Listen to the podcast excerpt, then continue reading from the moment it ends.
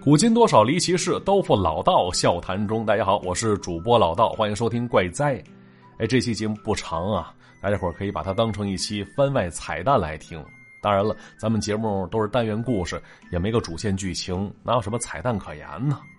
但之前在节目当中，其实也有所提及，说的是往期节目有些情节确实有点渗人，尤其到了晚上一个人听的话，难免有些害怕。那么怎么摆脱这种害怕情绪呢？哎，之前说了，说你可以听听老郭的相声，或者看一看周星驰的电影，就那些喜剧的元素，可以把那些恐怖的感觉冲刷一干净。哎，这是个办法。同时，咱们这个节目后边那留言环节也起到这个作用，让大家伙的情绪能从故事当中走出来。那么今天，哎，再给大家介绍个方法吧。就这个办法，可以说是比之前那几种效果来的都要好，瞬间让你从恐惧的氛围当中解脱出来。那甭管是听故事听害怕了，看电影看哆嗦了，还是平时真就遇到这种事儿了，你都可以试一试。而这办法呢，其实是来源于一次误打误撞。啊，说的是小钱，年纪轻轻的一个小伙子，人挺开朗的，平时喜欢跟人开玩笑，喜欢跟人聊天啊，性格活泼是他的优点。可是万事万物都有两面性，这家伙缺点也跟这有关系，就是拿捏不准火候。没错，这开玩笑有的时候开的有点过分，不分场合，没轻没重的。就好比有次部门开会，这家伙在办公室里边扔了一个臭屁蛋，哎呦！这房间是没法待人了哈！最后被部门老大领着他们去了楼上活动室开的会。这期间对小钱又是一通臭骂，可是小钱依然不长教训呢，心态特别乐观，啥事儿都不往心里走。而结果那次，也是因为小钱，单位几个同事撞见事儿了。那记得那次是他们单位组织年终晚会那单说这种晚会年年都搞，往年都是去本地的酒店租个宴会厅，找人布置布置，然后安排各部门表演节目，最后全体员工在一起吃个饭。其实就这种活动啊，总感觉只有单位领导感兴趣吧？那身为员工都挺头疼的，因为还得为此准备演出节目嘛。而那年他们公司效益不好。而领导要求晚会不能取消，因为他说了，说他要在晚会上鼓舞士气。哎呦，就这话说的，让下边不少人听了直皱眉头啊。其实说鼓舞士气，那最简单、直接、有效的办法，那就涨工资。那涨多涨少都是心意呀，光出六个嘴顶个蛋用啊？那不用合计都能猜着，这家伙一上台，先是一通哭求，说单位有多难啊。接着所谓的鼓舞士气，就是让大家伙感恩，要有奉献精神。往往到了这儿，这下边那些员工也开始大翻白眼了。啊，心说感恩，我他妈出来打工是为了赚钱呢，不是想跟谁扯什么恩怨情仇的呀，感个蛋恩呢。而接着这鼓舞士气的高潮就来了，画大饼呗。哎，展望未来，简单来说就是众人拾柴火焰高，劲儿往一处使，大家都受益。但是他没说的是，那受益最多的就是这老王八蛋嘛，不然哪来这么大劲儿喷这老些唾沫星子呀？还晚会鼓舞士气呢，所以不少员工一听这个想法，都想在那天请假不去了。但没办法，晚会必须搞，而且领导也要求了，说人员必须要来齐，谁都不许请假。那因为缺钱不能去酒店租场地的话，那地点就定在单位食堂了。一听单位食堂，哎呦，承接这活的那位心里一哆嗦呀，因为这单位食堂早就荒弃好长时间了。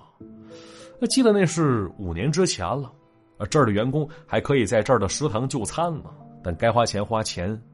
那后来因为单位食堂伙食一般，呃，饭钱也不便宜，饭菜还限量，所以来的人就少了。最后这领导决定，啊，食堂关了吧，大家伙自己解决用餐问题。就这么着，这食堂就荒废了。而那地点就是食堂所在地点，大门一锁，哎，好长时间都没人再去过那地儿了。而如今要在那地儿办晚会也不知道这领导是哪根弦没搭对呀？怎么把那地儿想起来了呢？可没办法，这话都说出来了，事儿也得办呢。于是这负责人先是实地看了看，就发现食堂里现有的呃餐桌椅子都能用，打扫一番就行了。而最需要弄的，应该就是舞台，还有那大屏幕。那舞台好弄，找来工人简单搭个木头的，也花不了几个钱。而屏幕的话，不能买，那就租呗。于是跟那租赁屏幕音响对接这活儿，直接就落在小钱身上了。毕竟，他懂这些。话说，就那一天，小钱领了三四个同事啊，带着安装工人一起去了趟食堂。当时正是下班的时候啊，周围没啥人此时，这食堂里边已经打扫的差不多了，这架子没几下就弄好了，镶好屏幕。人家工人简单跟小钱说了一下操作方式之后，该干嘛就干嘛去，离开了。那接着，这小钱拿出了他那笔记本，想测试一下大屏幕。那刚才说了，说这家伙总喜欢整活嘛，老老实实把工作弄好就得了呗。可他偏不，这会儿把电脑接上大屏幕之后，开始跟其他几个同事说了，说现在啊，其他人都下班了。咱们有这条件，这大屏幕，这立体声音响，不是测试吗？测什么不行啊？哥几个啊，我之前看了几部电影，咱们在这儿看一会儿啊，就当去那电影院了，反正也不花钱啊，走的都是单位垫字儿。一听这话，哎，占单位便宜，其他几位都喜滋滋点着头，都没啥事儿，那看个电影，那就看呗。于是这小贤走到电脑旁边，这点开了播放，结果，哎呦！这家伙放的是恐怖片还不是那种欧美的血浆恐怖电影，是类似于《咒怨》那种灵异渗人的片子。哎，当时这几个大小伙子也没当回事是兴致勃勃看起来了。可结果啊，看着看着，就感觉有点不对劲儿。那坐在前边那两位就听着，也不知道从哪儿传来阵阵念念叨叨的动静啊，左右看了看，发现也没啥呀。可等他们回过头来时，就突然瞧见，坐在最后边那个小段那小伙此时脸色不对劲儿啊！哎，嘴角淌着白沫子，眼睛翻着白眼儿，嘴里是念念叨叨，好像在说着什么，也听不清楚。当时这小钱他们见此，都感觉有点不对劲儿，上前推了推小段发现他没反应。而这会儿，另外一个同事说了：“说这小段不会是撞邪了吧？”哎，之前只知道小段他胆子不大，特别老实，不爱吱声，就这副样子不太正常啊。话说呀，就当时这小段只是表情上有些不同寻常，但浑身并没抽搐，不然的话早就打幺二零了。可他这种状态，旁人也不敢轻举妄动啊。有人就说了：“哎，我说这食堂这地儿啊，好些年都没来人了，这地儿还地处背阴面，晒不着太阳，所以阴气重啊。说在这儿看灵异电影。”是不是招来什么东西了？伤了小段的身子了？要说这番解释，说的其他人是连连点头啊。于是有人立刻提议说：“赶紧的带着他离开这里吧。”而这时，就见到小钱，他是灵机一动啊，接着大手一挥，说他有办法啊。紧跟着说，立刻跑到播放电影的电脑前面，关掉了正在播放的恐怖电影，然后换了个视频，重新播放了起来了。那紧接着啊。这几个年轻大小伙子，就见到前面那大屏幕上播放的视频，立刻换了一种风格了，从阴森恐怖，立刻变成神秘的热辣的了。哎呦！接着这波多老师突然蹦出在屏幕上了，那伴随着立体声音响，那神秘的动静，那刺激的画面，哎呦，看得下边那几个大小伙子热血沸腾，目不转睛啊！咱且说这部电影剧情很简单。没错，就这种电影有什么剧情啊？简单说就是几个坏同学哎欺负一个女老师的故事。而小钱此时是非常贴心的，跳过了片子开头那些繁冗的情节了，直接快进到主题了。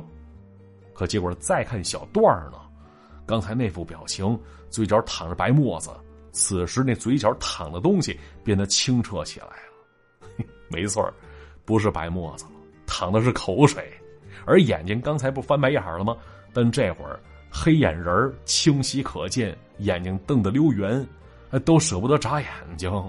啊，嘴巴同时是大张着，看上去已经没啥大碍了。于是见其好转，小钱是看准时机，立刻关掉了视频了。毕竟他清楚，这公共场所播放这玩意儿那是作死啊，分分钟会蹲巴黎子的呀。那刚才救人要紧，现在人没事了，赶紧收拾东西，赶紧离开吧。那从那出来之后啊，小钱他们问小段说：“刚才怎么了？”结果这小段说了：“说他呀，一直以来眼睛好像比较干净，哎，容易撞见奇怪的东西。就刚才看着那部恐怖电影，他先是心里一颤，啊，紧跟着眼前是天旋地转起来，啊，片刻之后，他就没了意识了。哎，想来应该是被什么东西上了身了。可这可怕的经历并没持续多久啊！没过一会儿呢，那上身的东西莫名其妙的消失不见了。他立刻回过意识来了。那之后第一时间想弄清怎么回事，可眼前那大屏幕上的内容立刻把他吸引住了。哎，心里琢磨着呢，说刚才放的不是恐怖片吗？怎么这恐怖片子里还夹杂着激情片段呢？而且尺度这么大，嘿，所以这小段没舍得干别的，立刻聚精会神的看起来了。可没看多长时间呢，这视频就被小钱关了，大家伙都出来了。话说听到这儿啊，众人是面面相觑，而小钱琢磨了一会儿，说这事儿可能是这么个道理吧？你看啊，那些奇奇怪怪灵异的东西，并非阳世间的存在呀，象征着死。刚才看那视频里边那男男女女那些事儿啊，说到根儿上，不就是在繁衍后代吗？象征着什么？象征的是生啊。一生一死，两者水火不容啊！视频那么大，声音那么响亮，势必会驱散一切象征着死的东西啊！因此，小段才得以获救啊！哎呦，甭管小钱说的那些有没有道理，啊，结果大家是有目共睹的。而且还有个事儿，说就那间食堂，他们几个后来又去过几次，哎，本能感觉照比之前阴森森的感觉呀！啊，自从播放过那种视频之后。这食堂里边好像也没那么阴森了呀。到这儿，这故事啊就讲完了。好了，故事就先讲到这了。接下来看一下往期留言。还是说一下，本期节目依然由快省省钱神器独家赞助播出。